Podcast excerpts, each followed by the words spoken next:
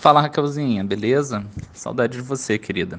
Só que, assim, o momento aqui não é de amenidade, não. Não vou ficar dizendo que eu tô com saudade, que eu gosto muito de você e tal. O momento aqui é denúncia. Denúncia. Denúncia, porque eu estava assistindo hoje um podcast sobre a Alemanha, tá? Que tem como host uma pessoa chamada Raquel Dávila. E, assim, é, é, algumas incongruências me chamaram a atenção no discurso e eu não consigo ficar quieto quando eu vejo esse tipo de incongruência, ok? Um, um, eu acho que um podcast que se preza a informar as pessoas, ele não pode estar tá aí passando fake news. Tá? Eu acho que é o grande problema do nosso, no nosso momento, da modernidade, tá? onde as informações passam muito rápido, e eu queria te ajudar aí a, a sabe, melhorar o serviço que você tem prestado, né? Essa é a verdade, eu estou aqui, na verdade, para o seu bem.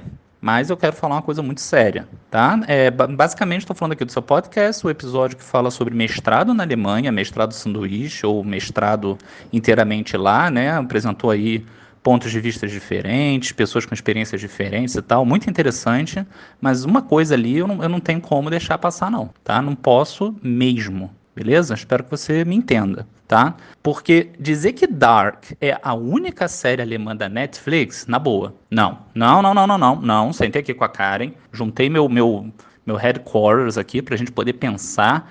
Fazer um pequeno brainstorming, a gente chegou aqui um total de oito séries alemães, fora as que a gente não lembra, tá? Então, assim, para sua informação, tá? Isso tem, tem que entrar como errata ali naquele final do podcast, ok? A gente tem, ó, Dogs of Berlin, sobre gangues em Berlim, como vender drogas online, adolescentezinho assim, uma pegada modernosa, uma linguagem rápida, coisas pipocando na tela, fica até difícil entender muita coisa.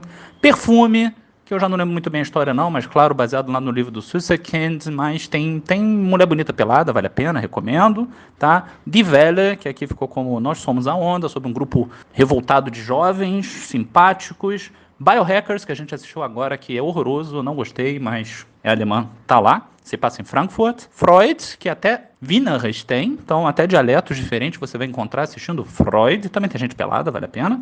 E, por fim, Segredos de Natal, uma série fofinha que me surpreendeu, surpreendeu, surpreendeu a Karen também, minissérie, três, quatro episódios, vale a pena. Então, assim, por favor, tô aguardando a errata, tá? No próximo episódio eu gostaria... Não, não gostaria não que você vai arrumar ideia de me citar nesse troço, então deixa quieto. Mas, por favor, reveja aí suas fontes. Beijo, abraço.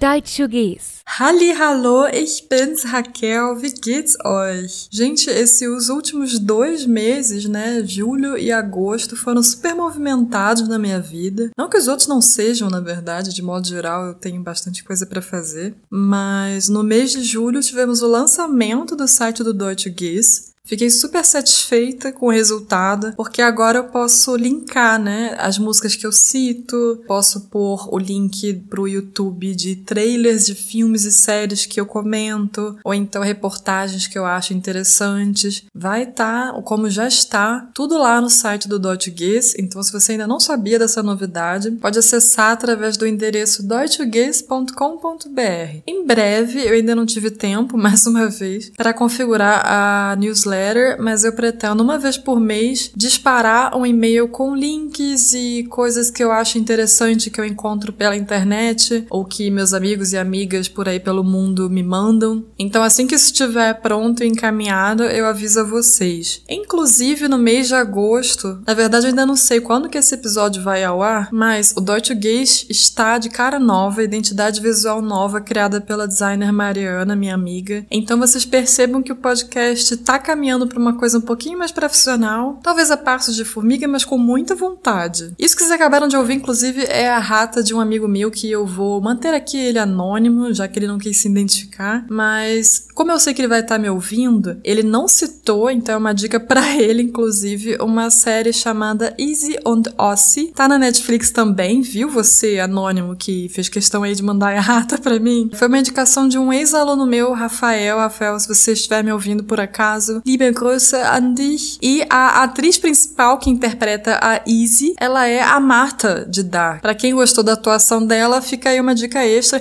para refutar essa errata do anônimo que contribuiu aí com essas dicas de séries e filmes, tá bom? Bom, e ainda sobre a nova identidade visual do Dotguês, em breve eu vou começar uma série no IGTV com algumas reviews, né, como tá na moda falar entre as blogueiras, é, enfim, com algumas análises de filmes e livros em língua alemã, não só da Alemanha, né, eu gosto sempre de focar nisso, em língua alemã, então da Áustria e da Suíça também. E se você me segue só no Twitter, pode passar a me seguir no Instagram, que vai ter então um IGTV mensal para você, ou se você não me segue no Twitter porque não sabia que eu estava estava no Twitter e aparentemente meu Twitter é super politizado. Me segue também lá, o arroba é sempre igual para todo mundo, arroba E o meu e-mail mudou, porque afinal de contas temos site novo, então temos um e-mail novo. A partir de agora você pode me escrever pelo contato arroba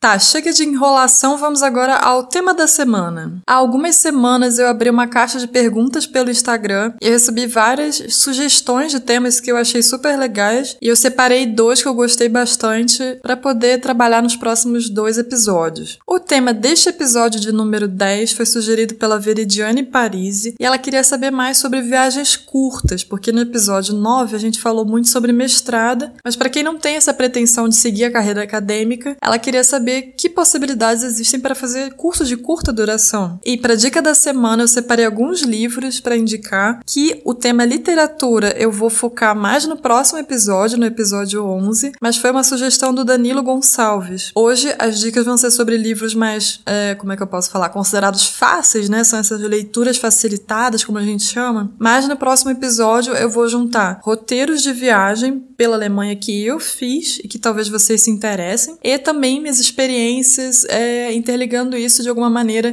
com literatura mais clássica. Para esse episódio de número 10, eu trouxe o depoimento da Priscila, minha amiga querida que estudou comigo durante a graduação de letras, e ela vai falar um pouquinho para vocês da cidade onde ela ficou hospedada, sobre o curso de línguas que ela fez nessa cidade e outras impressões gerais da Alemanha. Então vamos ouvir o que ela tem para falar sobre por que, que eu comecei a aprender alemão e tudo mais, eu sempre falo que foi realmente a título de curiosidade. A curiosidade é o que me leva a aprender qualquer coisa. Tenho curiosidade de aprender um novo idioma, eu vou buscar coisas sobre aquele idioma e coisas que eu tenho afinidade com, né? Eu acho que quem tá começando precisa buscar essa afinidade. É muito bom porque você acaba conhecendo uma cultura nova, né? Toda a questão de aprender um idioma gira em torno de uma cultura, não é só a mecânica de você juntar elementos numa frase para poder usar aquele idioma. E acha alguma coisa super legal que você goste, pega algum tema da sua vida que seja muito. Tem gente que gosta de esporte. Cai dentro do vocabulário de esporte, vai procurar as coisas em alemão daquele esporte que você gosta, para que faça o estudo daquele idioma prazeroso, porque é muito ruim às vezes você estudar o idioma forçado porque o seu trabalho manda, ou porque a sua família toda fala, ou porque você tem que fazer aquele, você tem que aprender aquele idioma porque alguém está te forçando, né? E quem começa a estudar alemão tem que ter muita determinação, porque no início é muito, é muito desafiador por ser uma, um idioma completamente diferente. E muita gente desiste por esse estranhamento, né? Parece que você não vai conseguir, mas você consegue. É só uma questão de tempo e de prática. E quando você aprende um idioma de verdade, você consegue mergulhar numa cultura completamente diferente. Você consegue alcançar informações que ninguém tem. Você você consegue é, aproveitar coisas, e atividades e estudos é, num nível diferente, porque você sabe um novo idioma. Mas é prazeroso.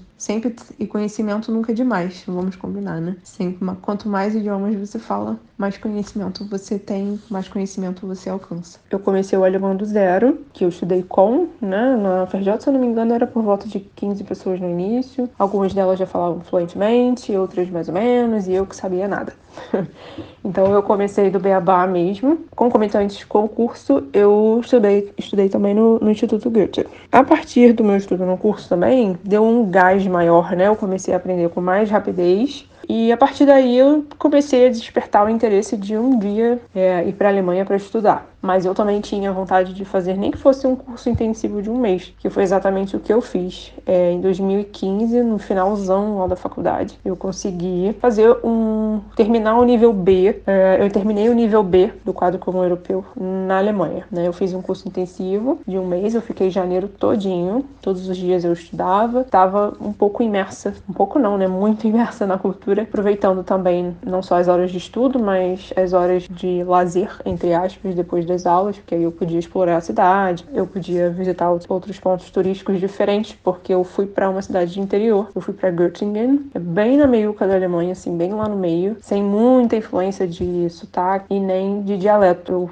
eu meio que fugi disso no primeiro momento, porque eu meu foco. Normalmente, quando eu viajo e aprendo uma língua nova, eu tenho o intuito de estudar mesmo. Mas ah, o turismo é consequência, né? Eu fiquei na Alemanha durante aquele mês todo. Nos finais de semana eu pegava um trem, pegava um ônibus e iria, ia para outros lugares. Eu tive a oportunidade de conhecer três outras cidades na Alemanha. Também, um dos finais de semana eu fui para a Áustria com os colegas do curso mesmo. A gente, todo mundo se juntou e a gente foi passar o final de semana na Áustria, em Viena, que também foi muito bom. É, ver as diferenças, né, dos dois países, é, o jeito que a pessoa fala alemão, o jeito que não fala e as questões culturais também. Foi uma experiência muito interessante. Eu tenho muita vontade de voltar assim que eu puder. Eu já passei por um monte de anos aí de estudos. Eu gostaria de conhecer outras regiões, principalmente as regiões que têm dialetos diferentes e tudo mais, que aí agora eu já tenho condições para isso.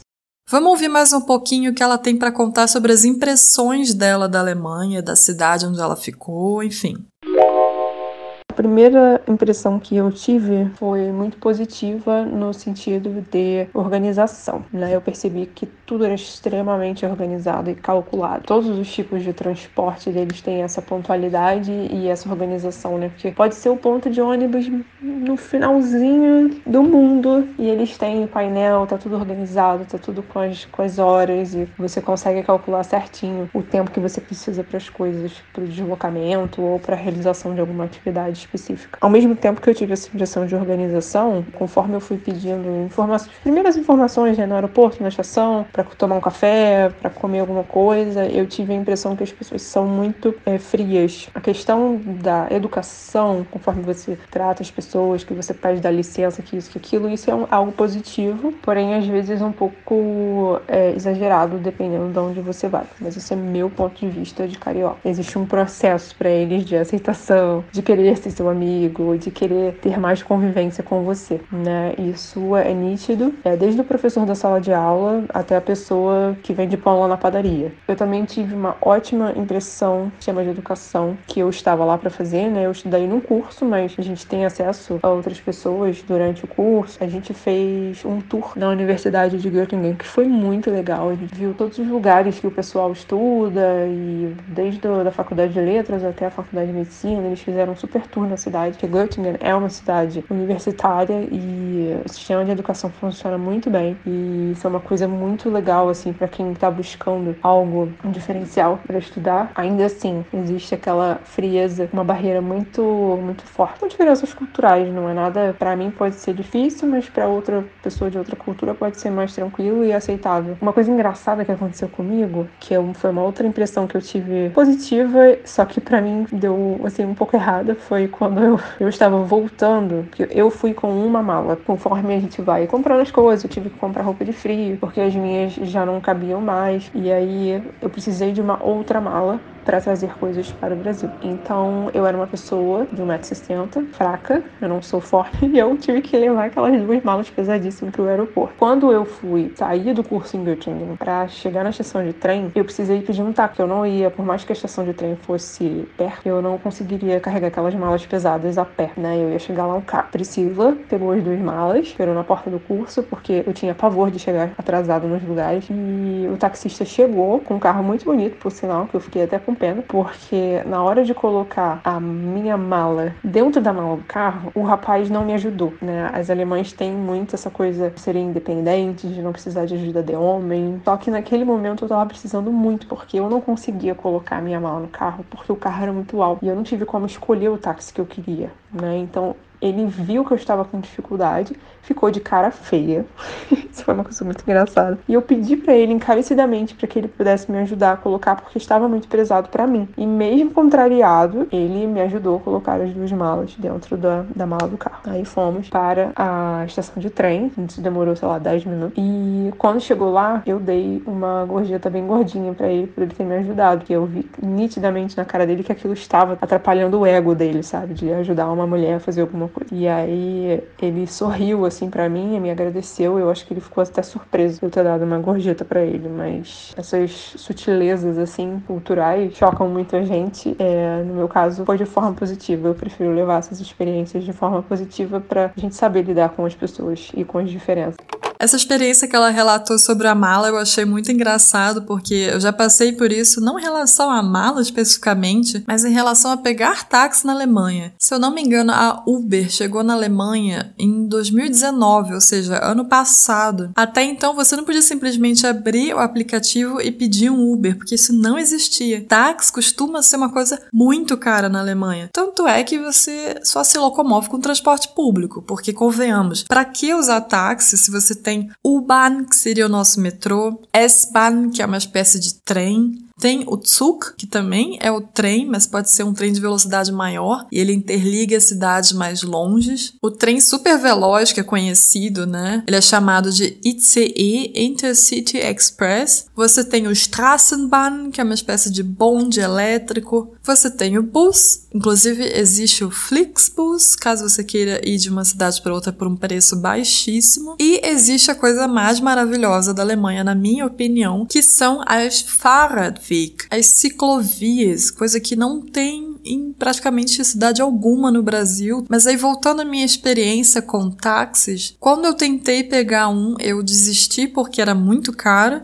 E aí eu resolvi ir com três malas muito grandes de trem. E diferente da experiência da Priscila, eu recebi a ajuda de pelo menos duas pessoas que ficaram com pena de mim de estar subindo com três malas gigantes. Então toda experiência é pessoal e relativa. Por isso eu gosto sempre de salientar que não existe um typisch Deutsch, né, um alemão típico. É, são simplesmente vivências diferentes.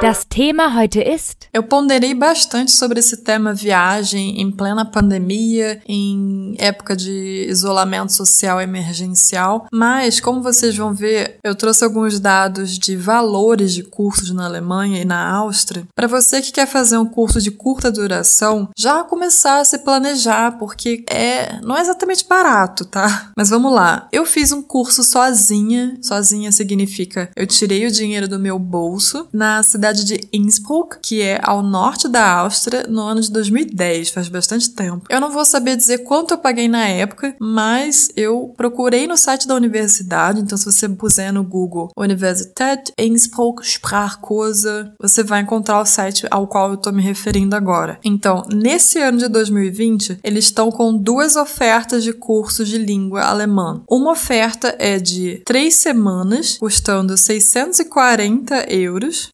640 Euro. E a segunda oferta é basicamente o dobro da primeira. Um curso de seis semanas custando daí 1.280 euros. 1.280 Euro. Esse curso da Universidade de Innsbruck costuma acontecer entre os meses de julho e agosto, que é verão na Alemanha, verão na Áustria, enfim, verão na Europa. E para mim, pessoalmente, é o melhor a se fazer, porque aí você consegue realmente visitar visitar todos os pontos turísticos, aproveitar um pouco mais da vida local. Eu tinha aula de segunda a sexta-feira, toda a parte da manhã. Se eu bem me recordo, eu tinha duas vezes por semana conversação na parte da tarde, era terça e quinta mais ou menos, e tinha passeios culturais aos sábados e aos domingos. Eles não estavam inclusos no preço que eu citei agora, exatamente porque eles são extras, né? Participa quem quiser. E eu, como já tinha me planejado com alguma antecedência e tive a ajuda financeira do meu pai na época, eu tive o privilégio de poder fazer absolutamente todas as atividades extras, que eram para mim uma das partes mais interessantes, exatamente porque você conseguia conhecer os colegas de turma com alguma intimidade e tudo que você tinha aprendido durante a semana de gramática você conseguia pôr em prática de maneira bem mais natural, né? Conversando ali e não só focando no livro didático. Me ocorreu aqui fazer um pequeno parênteses. O mês de agosto se escreve igual ao nome Augusto, porém a pronúncia é diferente. Então, quando você quiser se referir ao mês de agosto, você vai pronunciar com a sílaba tônica no U. Então vai ficar Augusto. Se você quiser se referir a uma pessoa que se chama Augusto, então a sílaba tônica volta para o A inicial da palavra, Augusto. Isso acontece com algumas outras palavras que eu posso até abordar em um episódio futuro. Se vocês quiserem que eu aborde isso, vocês me indiquem depois por mensagem, e-mail, enfim. Esses canais de comunicação que eu citei aí no começo do episódio, tá? Bom, esse foi o curso pelo qual eu paguei, certo? Que eu já fiz. Eu também já fiz cursos pelos quais eu não paguei porque eu tive bolsa do DAD. Se você quiser saber mais sobre eles, eu falei um pouco mais sobre eles no episódio 9 e como funciona também para pleitear essa bolsa e o que eu pretendo fazer algum dia quando nós pudermos viajar, né? É o da cidade de Weimar, cujo título é, deixa eu dar uma olhada,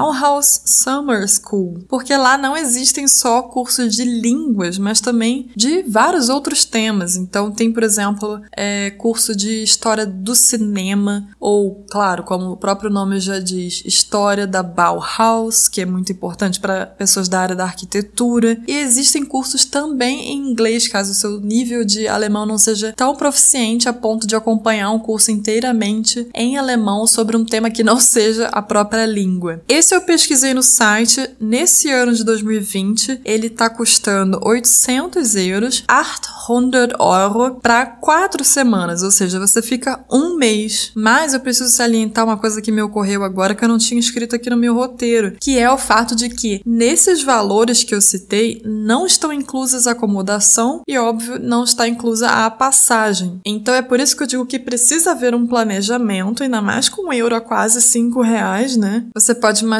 que uma passagem de ida e volta para o Brasil custa em torno de 800 euros também, dependendo, você consegue até uma promoção. E uma estadia vai depender muito da cidade e muito do país, eu não tenho como dar uma média, mas se você quiser saber sobre média de valores da cidade onde você quer estudar, você pode sempre se guiar pelo próprio site da universidade, que sugere um quarto no alojamento universitário. Uma dica minha é não fique no alojamento universitário se você quiser economizar dinheiro. Você pode alugar um quarto em uma república durante um período curto, que vai sair muito mais barato e você ainda vai ter uma pessoa a mais para interagir. Não que você na Alemanha precise muito procurar pessoas com as quais você vai interagir com alguma regularidade, mas ainda assim, para quem realmente quiser uma imersão, dividir uma VG, que é uma sigla para Wohngemeinschaft, é muito mais divertido e você pode talvez aí sair até com uma nova amizade para o resto da sua vida. Como aconteceu comigo também, eu fiquei durante meu curso em Kassel em 2014, eu fiquei na casa da Marie e a gente se fala até hoje.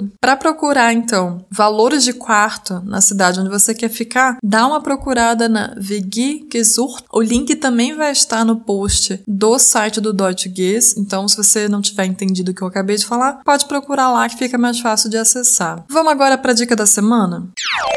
Tipp der Woche. Como eu já tinha indicado no começo do episódio, eu trouxe dois livros, então, de leitura facilitada para você que está começando, A1 ou A2. Vou começar pelo mais iniciante, então. Não sei se vocês conhecem as histórias dos irmãos Grimm. Os irmãos Grimm são os responsáveis por praticamente todos os contos de fada que você conhece, que foram romantizados e adaptados pela Disney. E o título desse livro é uma história que não é das mais conhecidas. Se chama Frau Holle und andere Märchen. A capinha vai estar lá no Instagram e no site também para você dar uma olhada. Esse livro é da editora Ellie, que é uma editora especializada em livros facilitados, em leituras facilitadas, e eu gosto muito dele porque ele tem o CD, então ele é também um audiobook. Ó, vou dar uma olhada aqui vocês vão ver que tem histórias, por exemplo, da Princesa e o Sapo, da própria Frau Holle, que eu sinceramente nem conheço como foi traduzida essa história para o português. Se você soubesse, me conta. E uma terceira que eu também não conheço em português, mas é muito fofa, chamada Des Sebrai. Já o segundo livro é um pouquinho mais avançado. Ele não é uma leitura indicada especificamente para aprendizes de alemão, ele é simplesmente um livro em alemão. Mas como ele é uma história em quadrinhos,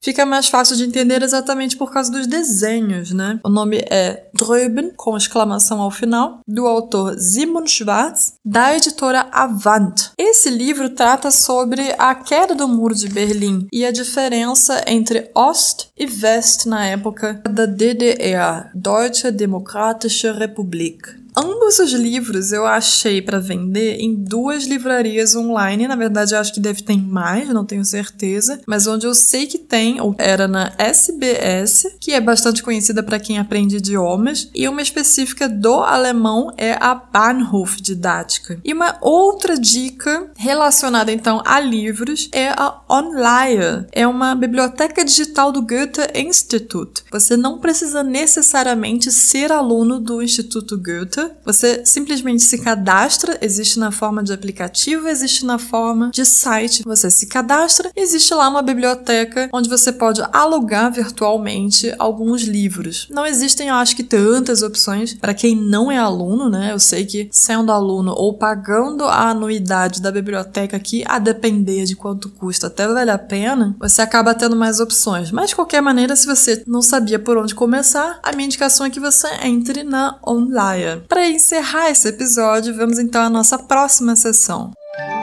Na, Hast du schon davon gehört? Eu recebi uma DM muito fofa no meu Instagram do Paulo de Tarso perguntando se a sessão Mulher Foda era inspirada pela Rita Von Hunt. E sim, totalmente inspirada, sou fã dela. O Guilherme, que interpreta a Rita, né? Porque a Rita é um personagem, para quem não conhece, é professor de letras. Então, assim, eu identifico bastante com algumas posições dele. E a mulher foda dessa semana é a Ellie Beinhorn, como ela ficou mais conhecida.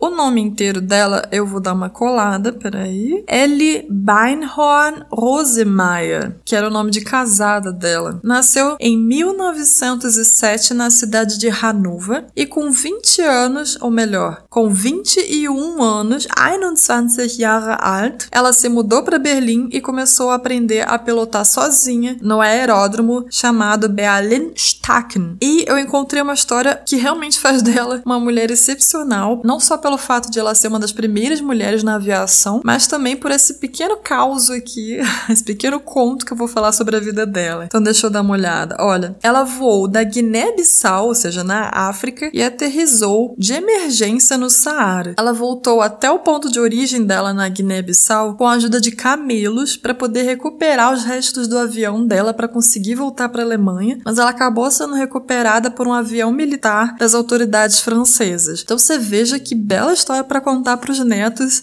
a ele não teve, né? Como agora eu tenho um site, eu vou ampliar um pouco as informações sobre ela. Então, se você quiser, vai ter um post com mais informações sobre a história de vida dela. Ich glaube, das ist alles. Vielen Dank für die Aufmerksamkeit und wir sehen uns, wenn es möglich ist. Não vou nem mais falar na semana que vem, mas quando der.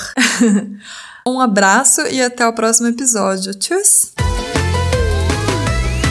Episódio novo toda segunda, ou quando der.